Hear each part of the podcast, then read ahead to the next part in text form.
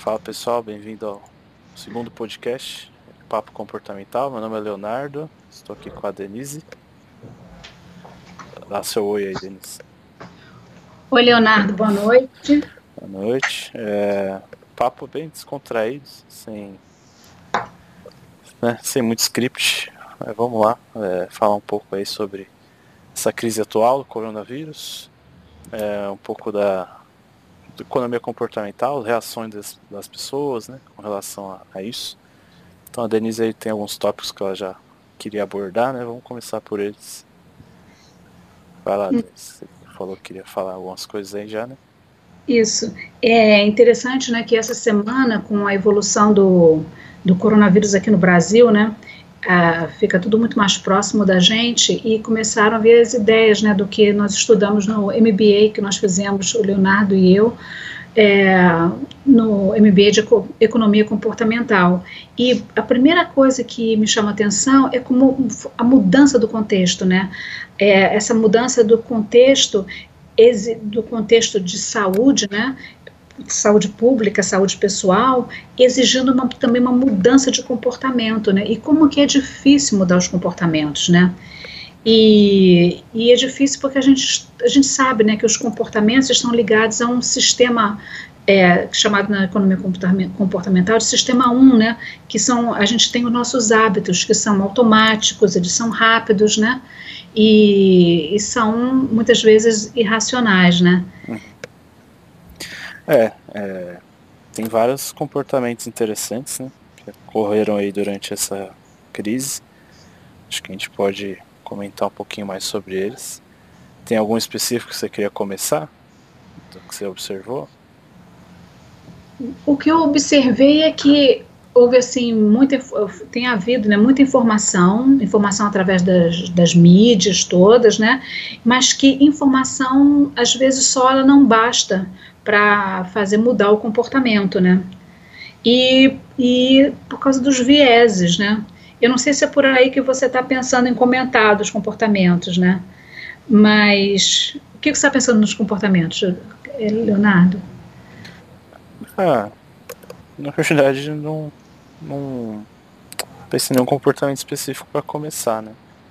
Mas acho que é, Lógico que tem muito do pânico, assim, né? Que talvez possa ser exagerado ou não, mas é, tem um comportamento que muita gente pode ver como irracional, né? É, questão, por exemplo, dos corrida aos mercados, né? Uhum. lugar aí faltando alimento, nas gôndolas, né? Falta de papel higiênico, por exemplo. E isso pode, poderia até ser visto como um efeito manada, um comportamento a priori irracional. Mas ele tem uma, uma explicação que assim faz sentido, né? É, aliás, isso é uma coisa que eu sempre bato na tecla, né? É, se você coloca na perspectiva de sobrevivência, né, é, quase todos os comportamentos que, que a economia comportamental muitas vezes julga como irracional e tudo mais, é, na perspectiva de sobrevivência, muitas vezes eles fazem sentido, bastante sentido. Então, por exemplo, a pessoa correr no mercado, estocar comida, papel higiênico, talvez de fato seja meio racional, só que assim, nessas situações de crise, é, o exagero acaba se pagando, né? Porque se você exagerar, você vai ficar lá com um monte de papel higiênico sobrando, as comidas enlatadas a mais, e beleza, nada aconteceu, né? É, você que exagerou. Mas se todo mundo vai correr, né, para comprar, e você também, e você prevê isso, né? Você fala, não, acho que todo mundo vai correr para comprar mais coisa, então vamos antecipar isso e eu vou lá e vou comprar mais coisa primeiro. Né? Esse, esse é o comportamento. Só que aí todo mundo vai fazendo isso e aí todo mundo corre. Que é, é igual aquela coisa da corrida bancária, né? É, ah, eu acho que o banco vai quebrar, então eu vou lá e vou sacar todo o meu dinheiro. E aí se, você, se todo mundo tá com esse pensamento, vai todo mundo sacar o dinheiro e o banco quebra mesmo. Né? Por vários motivos, nem entre o caso que discuti agora, é outro assunto, mas é, é isso, né? Então, é, esse efeito, de certa forma, manada, porque assim, putz, eu tô vendo uma galera indo comprar, vou lá comprar também, né? É, e vai um atrás do outro, meio sem pensar porquê, mas se você parar pensar racionalmente, faz sentido, assim. É, é melhor você ter a mais e se der um problema e realmente faltar, você tem ali o suprimento, estoque para você, para sua família. Né? Mas e se você tiver o estoque a mais, não der nada, você só tem o estoque a mais. Né? Então assim, é... porque imagina você não comprar, a situação de não comprar e não acontecer nada, ok, você manteve igual. Você não comprar e acontecer alguma coisa e faltar, você entra numa situação caótica, né? De vamos pôr assim, é, que fere a sua sobrevivência, vamos assim dizer, né? Um caso bem extremo. Se faltar comida, por exemplo. Então você vai entrar numa situação muito ruim. Né? Agora se você comprar e não acontecer nada, você só tem um estoque a mais, né? Beleza? Assim, não é um grande problema, só teve um custo adicional. E se você comprar e acontecer alguma coisa, você está protegido. Então se você colocar isso num quadrante, a decisão mais lógica é comprar mais mesmo. Uhum. Só que o problema é que talvez aí você possa argumentar e vai fazer sentido, e muita gente argumenta isso, é que exatamente esse processo e essa, esse pensamento é o que faz faltar, entendeu? Exatamente para as pessoas acharem que vai faltar e que todo mundo correr essa comprar foi... que faz faltar. Esse não é o viés da confirmação, que você justamente acredita que vai faltar, então seus comportamentos levam a, a, a acabam criando a falta, né? Então você confirma uma uma crença, né, que vai faltar, né? Ah, da confirmação é mais de você buscar informações para confirmar aquilo que você já acredita, né? É, então, que seria, já Acho que mas seria uma, uma, coisa mais de crenças, assim, né? É, mas, mas, você você crê que vai faltar e você lê no jornal que está vendo essa corrida, né? Então você acaba indo e aí mais é, um exemplo de isso que é o viés, né? Que são comportamentos assim é, automáticos e rápidos, né, um pouco impensados, né. O outro, o outro que nós comentamos, né, é o da negligência da probabilidade, né, da mudança dos comportamentos. A gente tem que lavar as mãos muito mais, né. Mas as pessoas, mesmo tendo essa informação, elas não fazem, não lavam a mão tanto quanto deveriam, né, achando que é negligenciando a probabilidade de se contaminarem, né? Achando assim, sim. ah, estou protegido, né? Isso não vai acontecer comigo, ou é só um resfriado, alguma coisa assim. Sim, né? sim. Você até comentou da página do Nudging Behavior, né? Tô abrindo ela aqui. Hum. É, que eles postaram, né? Você comentou do. Isso é uma página bem legal para quem se interessa e te recomenda, né? Apesar que os posts estão em inglês, mas acho que é tranquilo de entender. E tem aquele sabonete, né, que você comentou. Uhum. Tô mostrando aqui a foto para quem tá vendo no YouTube, pode verificar. Um sabonete, né? E no meio dele tem um, um brinquedinho aqui, né? Então, uma espécie de nudge bem simples, bem até engraçadinho assim, né? Divertido. É, então, conforme a criança lava a mão, né? Tem que lavar bastante para poder pegar o brinquedo que está ali dentro. É, então, se torna até uma atividade lúdica, né? Você hum tem muito a ver com aquele conceito de gamificação, né? Acho que nudge e gamificação acho que pode ser até um tema de um podcast futuro, porque são duas coisas que casam muito bem. Mas é uma espécie de, pô, a pessoa tem que vai lavar para conseguir pegar o brinquedo, né? É, se é. torna uma coisa, torna uma coisa até divertida e incentiva a lavagem das mãos, né? É, é isso é interessante que eu falei, que às vezes tem um excesso de informação, né, que não, que, sem trazer os resultados desejados, né, e nesse exemplo que você está mencionando, ele está no Instagram da, da Behavior, é voltado para o público infantil, então como incentivar as crianças a lavarem as mãos, sem dar nenhuma informação médica e nenhuma é. Então é, é, assim, intuitivo, é uma brincadeira, né, Uhum. Então eles têm que lavar a mão para pegar o brinquedinho que está inserido lá dentro, um brindezinho dentro do sabonete, que é transparente, sabonete naturalmente, né? Uhum. Isso é uma coisinha simples. Isso é o nudge, né? Que é esse empurrãozinho é, na direção desejada, no comportamento desejado, de lavar as mãos, né? Esse é bem interessante, né? Aí você falou do. Tô abri... Eles fizeram três posts, né? Recentes sobre lavagem de mãos, com assuntos tão em alta.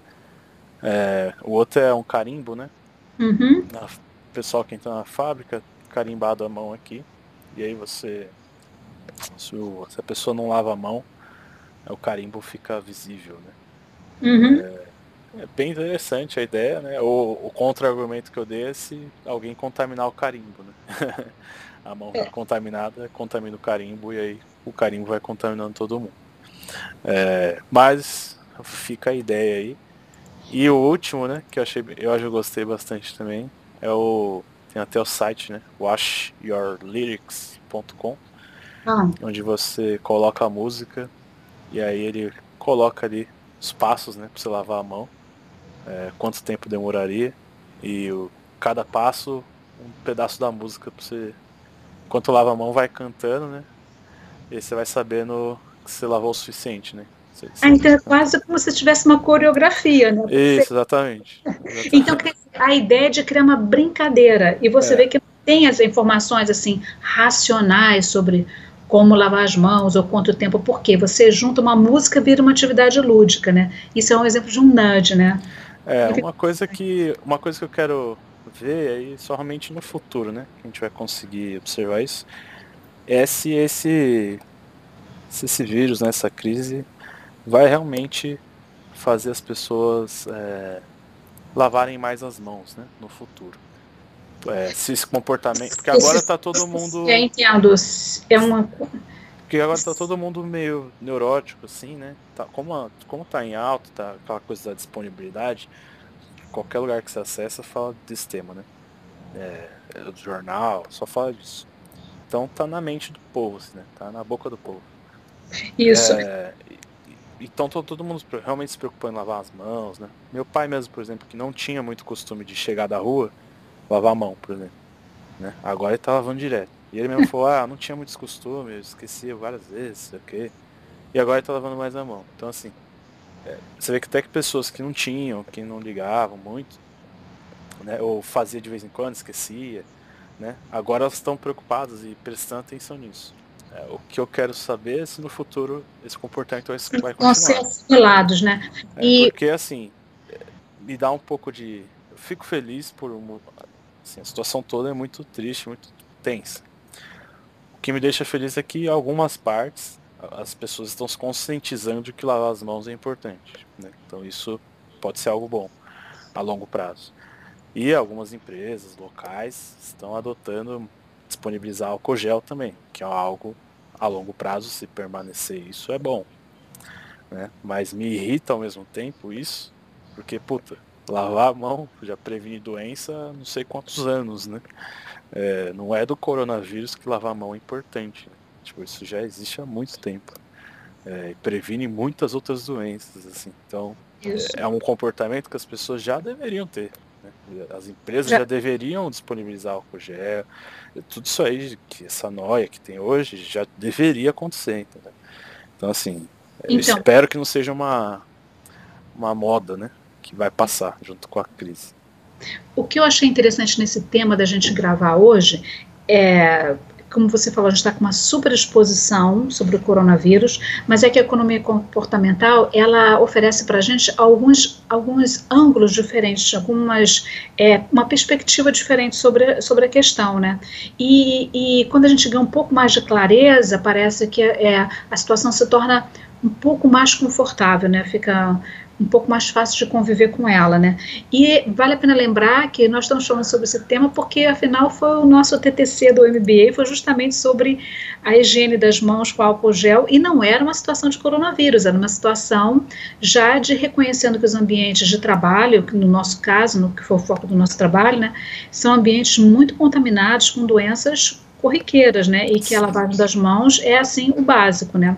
Sim. Exatamente. Então a gente já tinha falado sobre isso, né? Ano passado, calhou de esse ano estourar essa pandemia aí. É, então assim, lavar a mão é importante antes do coronavírus, né? Vai continuar sendo para sempre, assim, porque se previne um monte de outras doenças, né? muitas outras coisas. E você falou. Não, não só coronavírus. E você acabou de falar desse, dessa pandemia, né? E nós comentamos antes, eu acho que vale a pena a gente incluir na nossa, nossa conversa de agora, é, do, da, do cisne negro, né? Dessa, dessa metáfora, né, de, criada por o autor o Taleb, né, uhum. que no nosso caso é cisne o... global, né? Uhum. Nassim Taleb, ele tem esse livro bem famoso, né, que é A Lógica do Cisne Negro, recomendo. Uhum. É, e também tem um outro livro dele que é o Antifrágil, né? Na verdade é uma teologia, né? Tem um Skin the Game também, tem alguns outros, tem alguns outros livros que se complementam, né, dele. Uhum. É, o, é importante definir um pouco, um pouco né, só para quem não conhece o conceito, apesar que vem se popularizando bastante o conceito é, recentemente, mas cisne negro são eventos altamente improváveis e imprevisíveis, assim, são coisas que você nem imaginaria que aconteceria, sabe? Então, imagina um, alguém que vai tomar a decisão, né, que vai planejar um negócio, que vai né, fazer algum projeto, essa pessoa vai considerar riscos, né? Então, por exemplo, você vai fazer um projeto, é, ah, é, Japão, sei lá, Japão tem muito terremoto, né? Já teve muito tsunami, essas coisas. Então lá com certeza eles planejam assim, ah, vou fazer o prédio, eu vou contar com terremoto. Né? Porque o terremoto ele é uma, um fator que é previsível. Tipo, ele pode acontecer, mas a gente sabe que ele pode acontecer. O cisne negro ele não é isso, entendeu? Um terremoto, ele não é isso. É, necessariamente. O cisne negro é uma coisa que nunca aconteceu antes, que você não imaginava, entendeu? Então assim, é, talvez possa ser um terremoto, mas se for um terremoto tipo 10 vezes maior do que você imaginou, entendeu? Como de tsunami, né? Que em vez de terremoto, lembra aquela tsunami que teve na Indonésia, não é? É, é, é algo... mas é que seria algo assim, é, mas você é... nem cogitou, o cisne negro mesmo, assim, é. ficou bem a definição certinha, seria algo que você nem cogitou a possibilidade de acontecer, né? Que eu acho que um dos melhores exemplos é invasão alienígena, né? Que eu falo assim, tipo... É bom pegar um exemplo, o 11 de setembro, né? Sim, é, mas só para deixar claro para as pessoas, assim, ninguém imagina uma invasão alienígena, entendeu? E no dia que e assim, só para ficar didático, né? 11 de setembro é um belo exemplo, assim, quem que imagina, né, que vai vir dois aviões derrubar, bater um prédio? É uma coisa assim bem improvável, só que aí que é o ponto importante do cisne Ele é improvável, imprevisível, você não, claro. você não tem ele mapeável, então improvável, é, é, raro, é um evento por definição raro, acontece poucas vezes. Ele não é previsível, você não consegue mapear ele na sua uhum, né, o que, que, pode acontecer, nas suas precauções.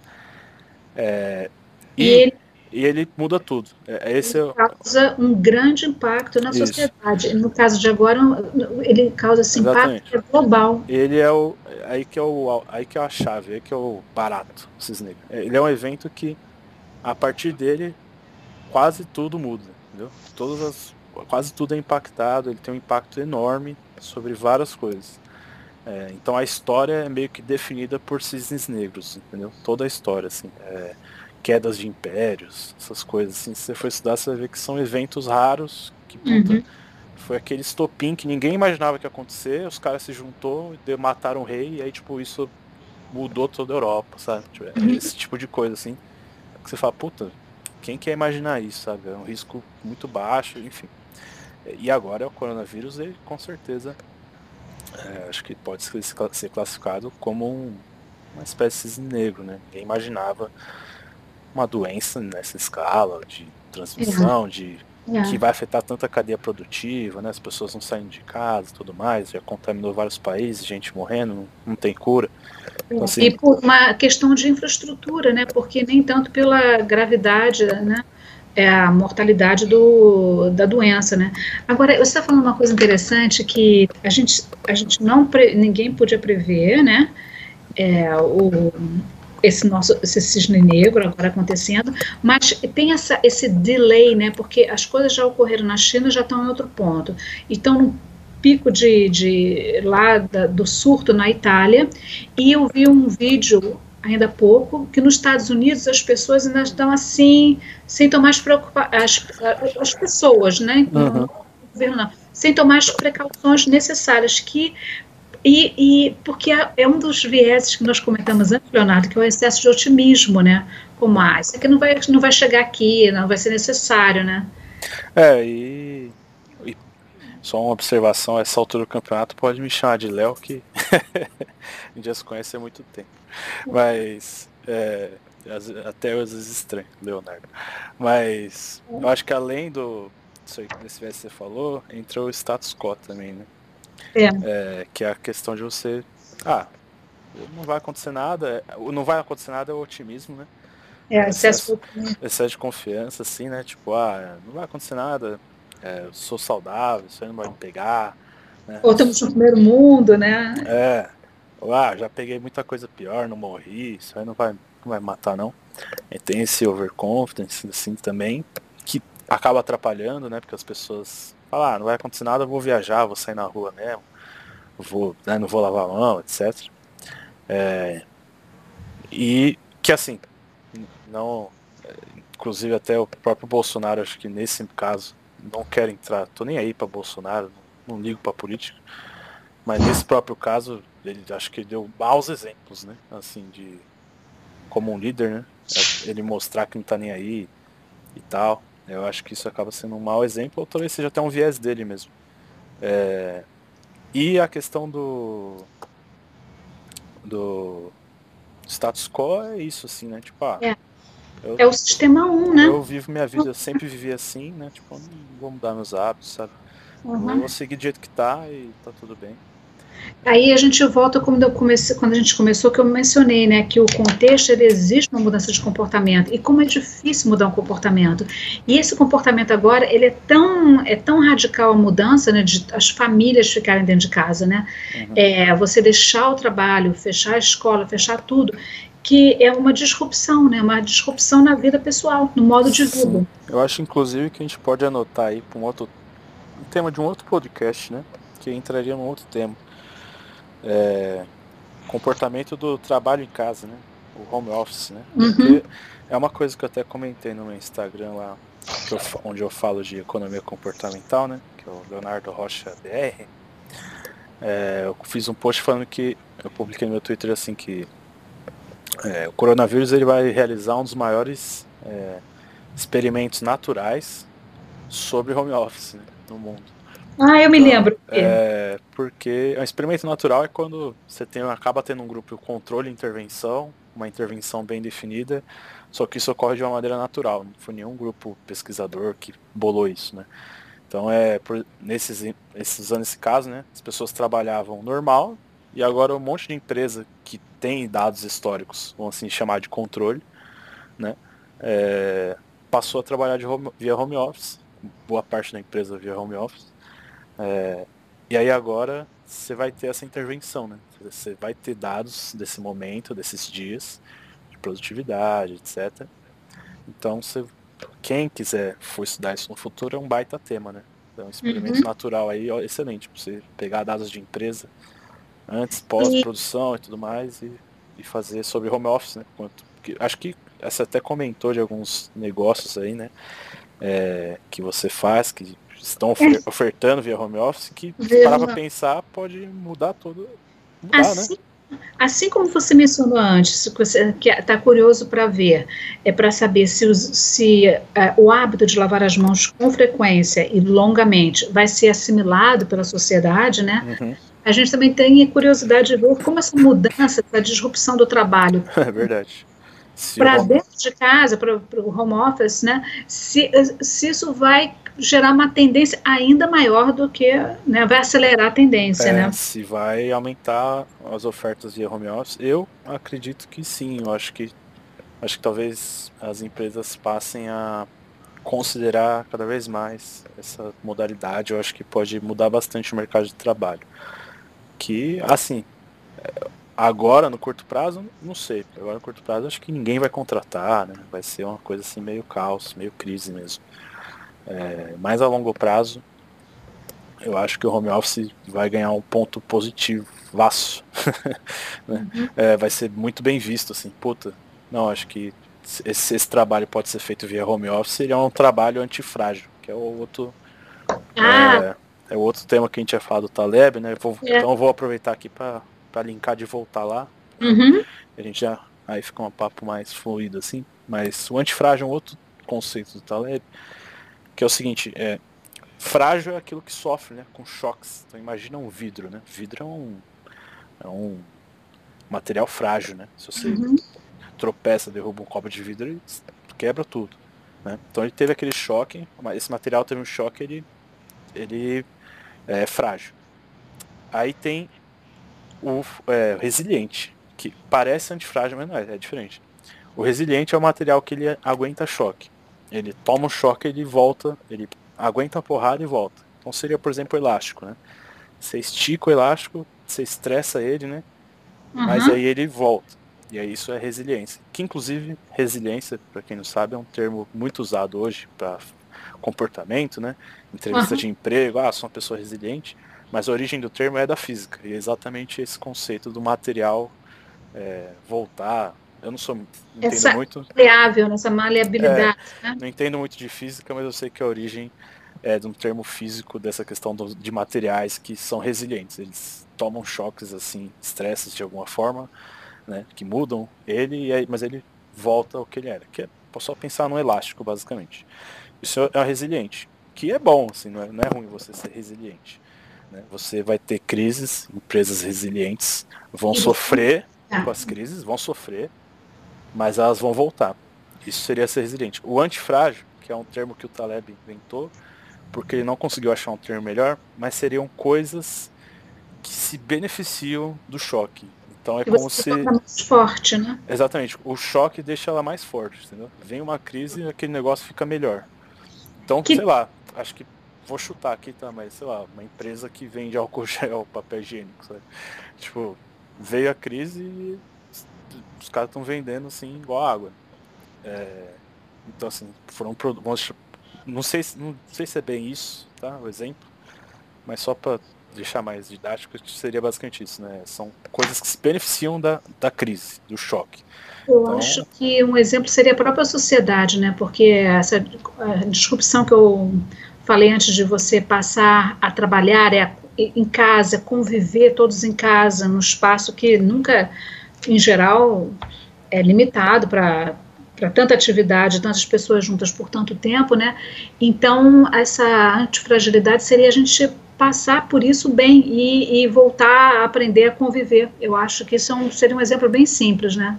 É, ou um exemplo de empresa, assim, também. É, um outro exemplo, acho que pode ser as empresas é, online, né? De streaming, por exemplo, Netflix, né?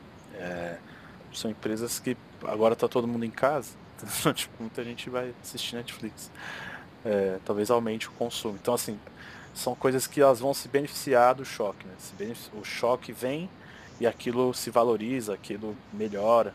É, Isso é o antifrágil, né? É... A gente aprende com a situação, né? É, exatamente. Se torna mais robusta, você ganha robustez, né? É, para quem é do mercado financeiro, entende um pouco mais, seriam a, as opções, né? Porque o Taleb ele é um cara do mercado financeiro, né? Era, acho que ainda é, mas ele foi gestor, tudo mais. Então, é, defende essa ideia das, das puts, né, fora do dinheiro, enfim. É um conceito mais de finanças, mas para quem se interessar, é, é, um assunto que vale a pena ler esse livro também, é bem interessante. É, Leonardo, é, você, a gente falou do cisne negro, né? Falamos do, da antifragilidade, e isso me lembrou que hoje eu vi um post do nosso professor, né, o Bernardo Nunes, e que ele falava para esse momento a gente precisa. Ele, ele mencionou três elementos que eu achei muito interessantes, né? É, a rapidez, né? a antifragilidade e a conexão, nos mantermos conectados, né?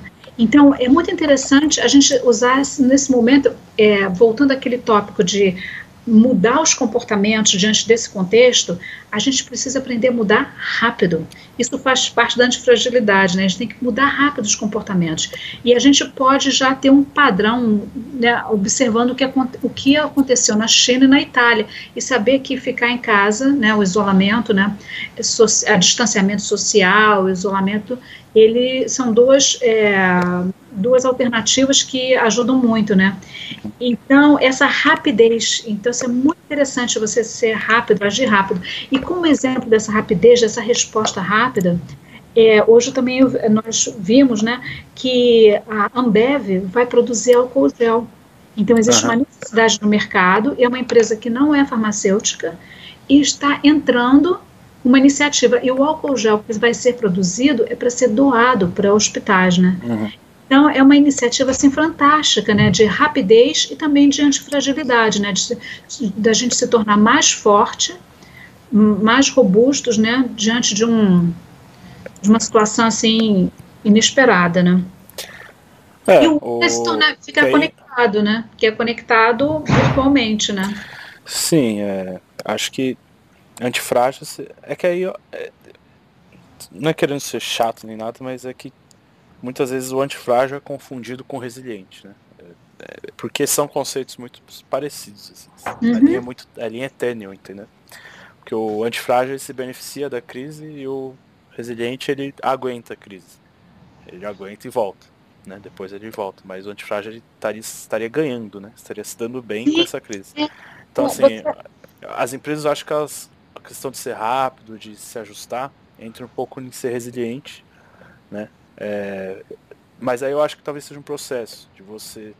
Se você não tinha, né, esse, essa parte do home office, você sendo resiliente vai, vai se tornando antifrágil, né, com, ao longo do tempo.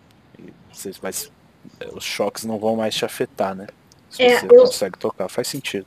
É, eu acho que é, para mim, eu vou fazer uma comparação que para o resiliente, tá?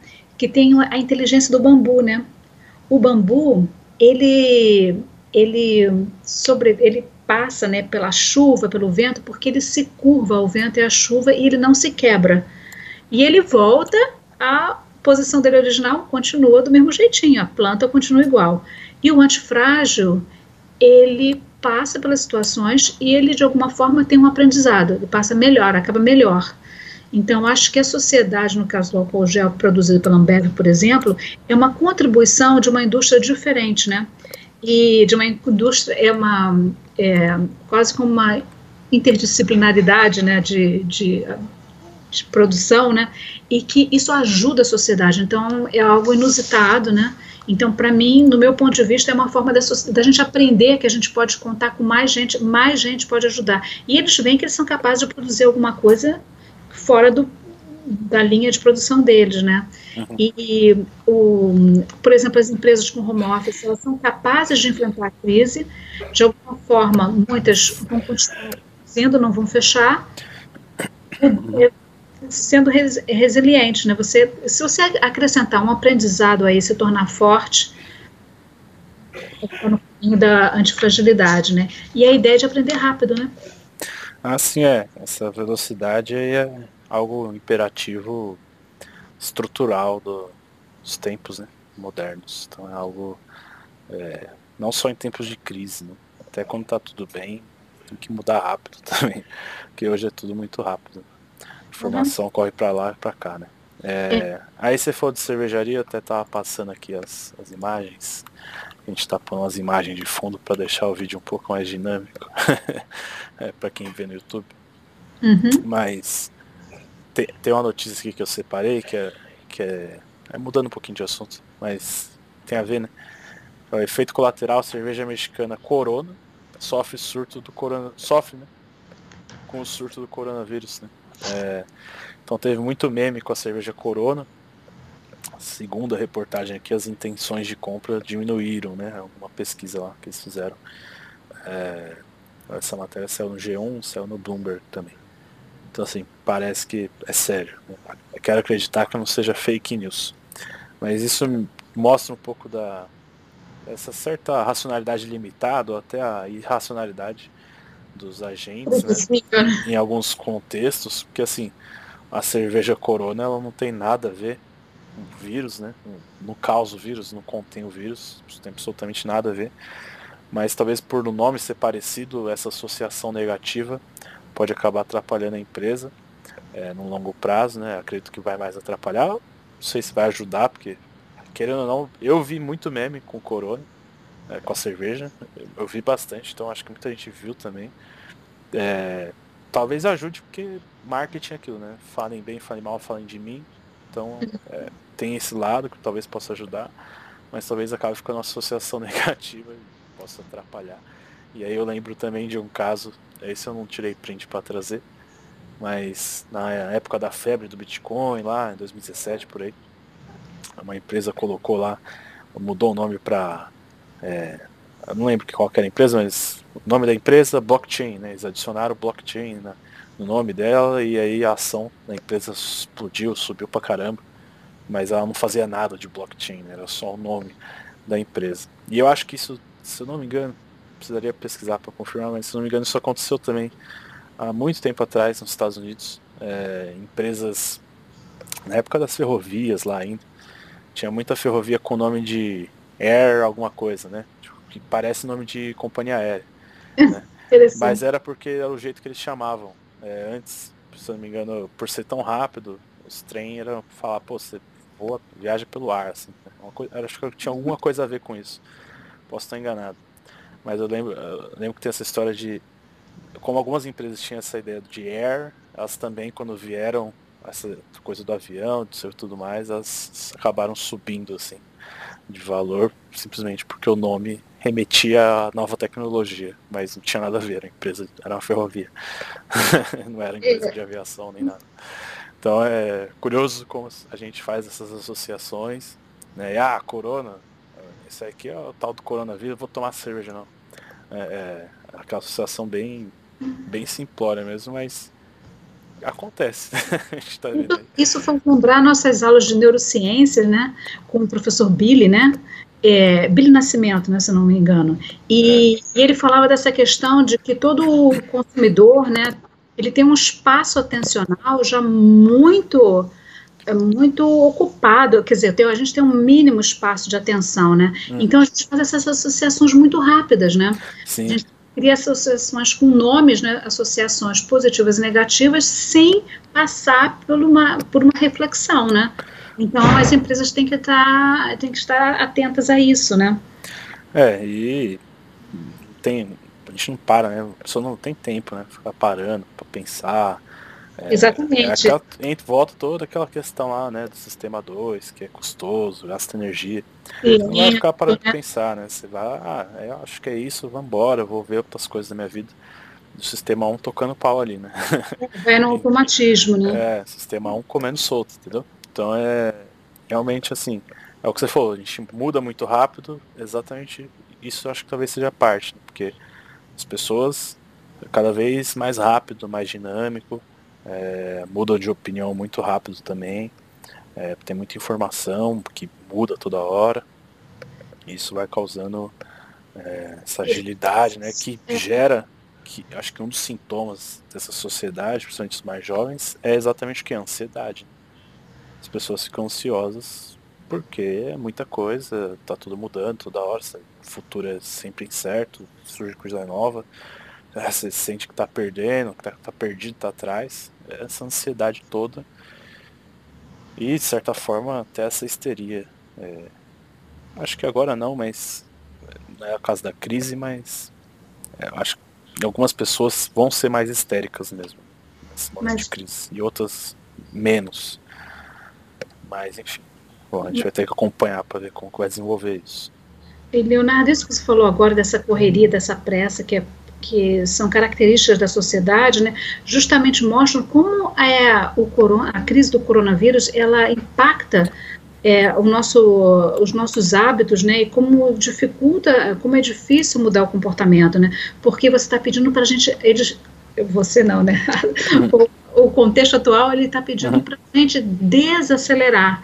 Isso. E desacelerar é um comportamento muito novo, né? É um é. comportamento, eu diria assim, estranho, né? Um comportamento que não é usual para gente, né? Exatamente. Que aí acho que fica aí pro tema do podcast da, do home office, mas acho que tem a ver com isso, né? Acho que muita gente vai sofrer para trabalhar em casa, porque é um ambiente diferente, talvez até mais parado dependendo do trabalho que a pessoa fazia, né? Que às vezes não tá com os amigos do lado de trabalho para falar. Quem é mais extrovertido, às vezes mais ansioso, pode ser que sofra bastante. Não sei. É, também é um, um estudo interessante a ser feito, mas de fato é interessante isso que você falou, é essa desaceleração, né? Num mundo que está acostumado a acelerar toda hora, vai realmente dar um choque bem impactante. Uhum. Estilo de vida. Na economia nem se fala, né? Meio óbvio. É.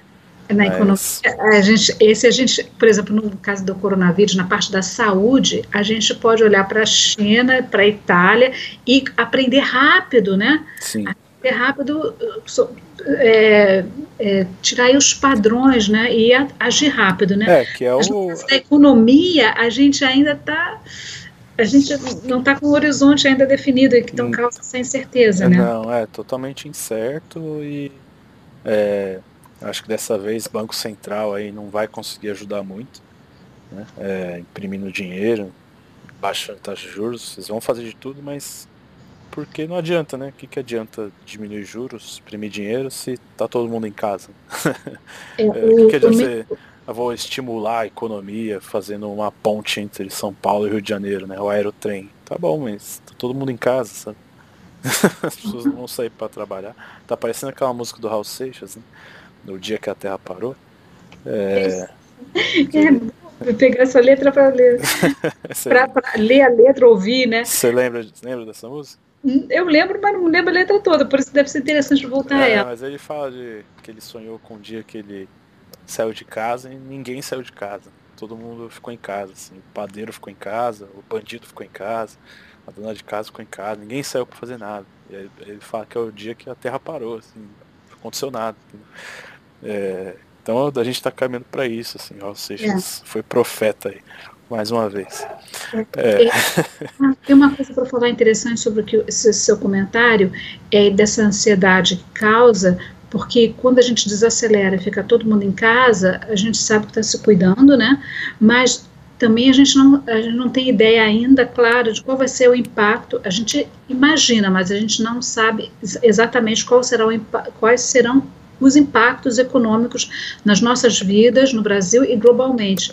E o, um sociólogo italiano, Domenico Di Masi, ele falou no Globo, numa entrevista, um artigo, que a gente está numa situação que a gente está consumindo, uma sociedade global consumindo sem produzir. Então, imagina o que, que, o que, que vem pela frente, né? Nós estamos consumindo, né? Uhum iFood, o que for, mesmo em casa a gente está consumindo, mas não estamos produzindo, né? Como não estamos é, não estamos nem consumindo, na verdade, a, da maneira que consumimos, né? Mas é um, um novo. É, exatamente. É, esse é o, essa é toda a preocupação da crise econômica. Todas essas hum. quedas de bolsa, mundo afora, tem muito a ver com isso, né? Porque você sabe que a empresa não vai produzir, se ela não vai produzir, é, e as pessoas estão em casa também, muita gente, muito consumo vai reduzir, porque vai deixar de ir restaurante, de viajar, etc. Então você também não vai ter receita, né? Fora essas de produção que talvez reduza a produção de coisas que são necessárias. Então assim, tem é. todos os lados aí. Que tem gente que vai sofrer com causa da demanda, outros da produção, todo mundo com a produção, sei lá. então é uma situação bem caótica mesmo. Acho que é acho que é para ser levado a sério, né? Tem muitos uhum. que ainda não levam. Mas eu acho que é para ser levado a sério, sim. É Olha, algo, algo que vai mudar, vai entrar nos livros de história, com certeza. É, e você falou que os que não levam a sério, a gente falou do viés do otimismo, né, do excesso de confiança, né, nós falamos é, do status quo, né, e... Assim, vale lembrar que existe o cisne, a gente falou cisne negro, só para complementar esse raciocínio, desculpa interromper, mas é que é, tem o cisne negro positivo também. A gente falou, parece que é só desgraça, mas não é. Tem, existem os cisnes negros positivos, entendeu? Que é, sei lá, o cara que. É... Ah, esqueci o nome daquela. aquele remédio que o cara. Tem vários remédios que as pessoas descobrem sem querer, né? É, é um do fungo lá. Esqueci agora. Penicilina? Um... Penicilina, exatamente. Foi uma coisa assim ao acaso, né? O cara descobriu é, é. sem querer, entendeu? Mas assim, descobriu sem querer um negócio que salva milhões de pessoas no mundo inteiro, entendeu? Então assim, é, foi um puta esses negros, assim dizer, é uma coisa que ninguém ia prever aquilo, sabe? Mas deu certo e, pô, é do bem. Então isso também pode acontecer, assim, de daqui do. A gente tá falando, ah, pô, é sério, é grave, não sei quanto tempo vai demorar para mudar isso tal, crise. Mas também pode acontecer, é, lembrando que é algo improvável, né? A, a, chance é baixa, é evento raro, mas pode acontecer. Pô, daqui uma, duas, três semanas, vai, descobrem a cura aí, acabou a crise, né? Volta tudo normal. é, acontecer também. É, tá, tá no. Você tem que ter isso na perspectiva da, das possibilidades. É, provavelmente em algum momento vai chegar a cura. Essa cura pode chegar muito antes que a gente imagina, entendeu? É. E isso também vai impactar tudo aí mais pro lado positivo. É, mas é importante lembrar que o cisne negro ele pode ser positivo também, não é só desgraça. É. Eu acho que a gente já cobriu bastante vários aspectos, né, as é. contribuições da economia comportamental, né, para que a gente possa ter uma visão um pouco renovada, assim, do, da situação que a gente está vivendo, né. Uhum. E já ficou, você já colocou o tópico, a sugestão para o próximo podcast pode ser o, o home office. É, né? acho que a gente pode fazer do home office. Eu, eu, dei uma sugestão no começo desse podcast, mas eu esqueci. Mas depois eu, eu escuto, eu pego. Tem duas sugestões de podcast futuro. Mas eu acho que é isso. Você quer adicionar alguma coisa Não, no final? Não, eu acho que foi interessante que a gente falou dessa necessidade de mudanças de comportamento, né, diante do contexto.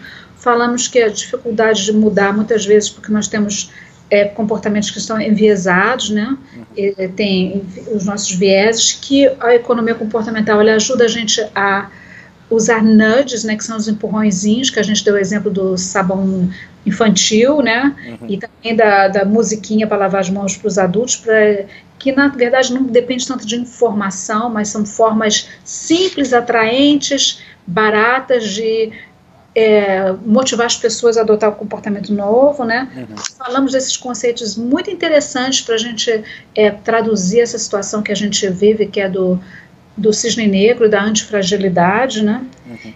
E, e eu acho que está de bom tamanho esse nosso comportamental de hoje. É, eu acho que foi bem legal. É, a gente pode fazer de repente um futuro explicando um pouco mais o nosso TCC, né? Qual foi a nossa abordagem, como é que foi para fazer.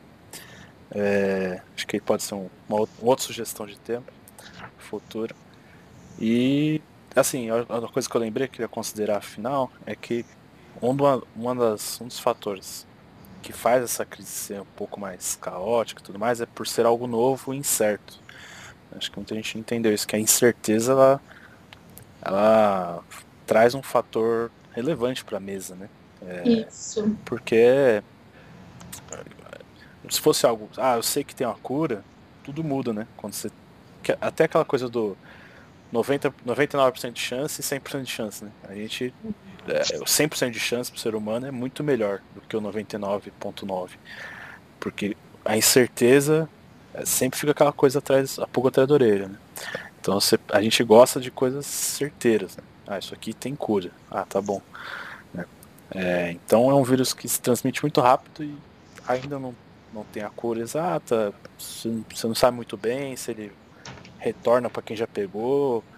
É uma coisa tudo muito nova, né? Então assim, muito do pânico, assim dizer, vem dessa incerteza. É. É, e é, acho que tem o Taleb que tem uma frase que é como viver num mundo que não, é, que não sabemos, né? A gente não tem certeza das coisas. Como tomar é decisões, né? Como tomar decisões no mundo incerto. É. Então a ideia do Taleb para resumir, do cisne negro e do antifrágil, é que assim, você precisa ser uma pessoa antifrágil, ou a sua empresa, né? você precisa ser antifrágil. Então você precisa adotar medidas para que quando a crise vier, pra, quando o impacto na sua vida vier, seja lá qual for o impacto, o cisne negro. Porque o cisne negro pode acontecer na sua vida também. É, pessoalmente, né? Trazer, sei lá. É, tá, tem a questão do cinza, né? Que é assim, são coisas improváveis, mas que você poderia mapear. Né? É, então, sei lá, é, seu pai tem um ataque cardíaco, morre do nada, sabe? Sua esposa morre do nada, sua esposa, seu marido trai você com outra pessoa. Tipo, são coisas assim. Elas não são exatamente cisnes negros, são cisnes cinzas porque você consegue mapear esse risco. Né? Ah, existe esse risco. Mas ele é improvável, vamos assim dizer. Mas de qualquer forma, o cisne cinza ou o negro pode acontecer e você tem que ser antifrágil. Ou seja, quando acontecer, é, você tem que ter alguma forma de se beneficiar disso, né? Ou pelo menos ser resiliente, você aguentar essa porrada e não morrer, que é esse é o ponto, entendeu? É, que a Warren Buffett fala, né? Que é as, a, as coisas mais importantes no mundo dos investimentos, Warren Buffett, é você sobreviver. Primeiro você sobrevive. É, né? é. Então nesse momento de, de crise, momentos tensos, seja na vida pessoal, econômica, sua empresa, sei lá o que for, é um momento de sobrevivência. Você sobrevive, né? Isso é importante. Então é. Isso se dá. É, você tem que ter formas de se proteger, né? Então você. E aí entra um outro, um outro assunto que a gente pode tratar no podcast futuro, que seria a questão de seguros, né? Por exemplo, seguro de vida, seguro de acidente, etc. É, porque você que é o retorno na questão de exagero. Se você exagerar em segurança, você vai correr, você vai gastar mais, né, do que você precisa. Você vai gastar, putz, você sempre vai gastar um pouquinho a mais todo mês, porque você está pondo segurança onde não precisa. Você está uhum. gastando com seguro que você não usou. Você não usou. Ah, você gastou e não usou, gastou e não usou. Mas no dia que você precisar usar, ele, em tese, né, pelo menos, ele vai cobrir todos os gastos que você teve no passado, trazer até um lucro. Vai valer a pena, né? E a analogia é levar o papel higiênico na mochila, sabe? ou, o guarda-chuva na mochila. Né? É um incômodo, enche o saco, gasta, é, gasta espaço ali, né? É um peso a mais. Então tem vários dias que não vai chover, não, você não vai precisar do papel higiênico. Mas o dia que tu precisar, você vai falar, puta merda, ainda bem que eu trouxe esse negócio. Né? Ainda bem que eu tô com, com papel higiênico aqui, ainda bem que eu tô com guarda-chuva. Né? É, no dia que você precisar, que, que você vai falar, putz, tá suave, né? Eu vou passar a chuva aqui, tô so, sobreviver, né? Então é basicamente isso. É, essas ideias do Taleb, bem resumidas, né? Dá para fazer vários podcasts sobre os livros dele, tem muito mais coisas. Mas acho que é isso e de modo geral é não entre em pânico, mas exagere nas suas precauções, pode exagerar, não entre em pânico, mas exagere. Fique em casa mesmo, lava bastante a mão, né? É, evita contato com as pessoas e tome medidas exageradas. O máximo que vai acontecer é você vai ficar uns, alguns dias isolados, sem muito contato com uhum. seus amigos, vai perder uma festa ou outra, mas isso é melhor do que acabar pegando a doença e morrer. É, ou passar para alguém da sua família e essa pessoa vir a falecer. Né? Enfim, então é isso. Então valeu, Leonardo. Valeu, vamos encerrar por aqui então. Valeu pessoal. Quem, assist... Quem acompanhou até aqui, obrigado. E se inscreve aí, compartilha. Uhum. Se vê na próxima. Valeu, Denise. Boa noite, tchau. Obrigada. Tchau, tchau.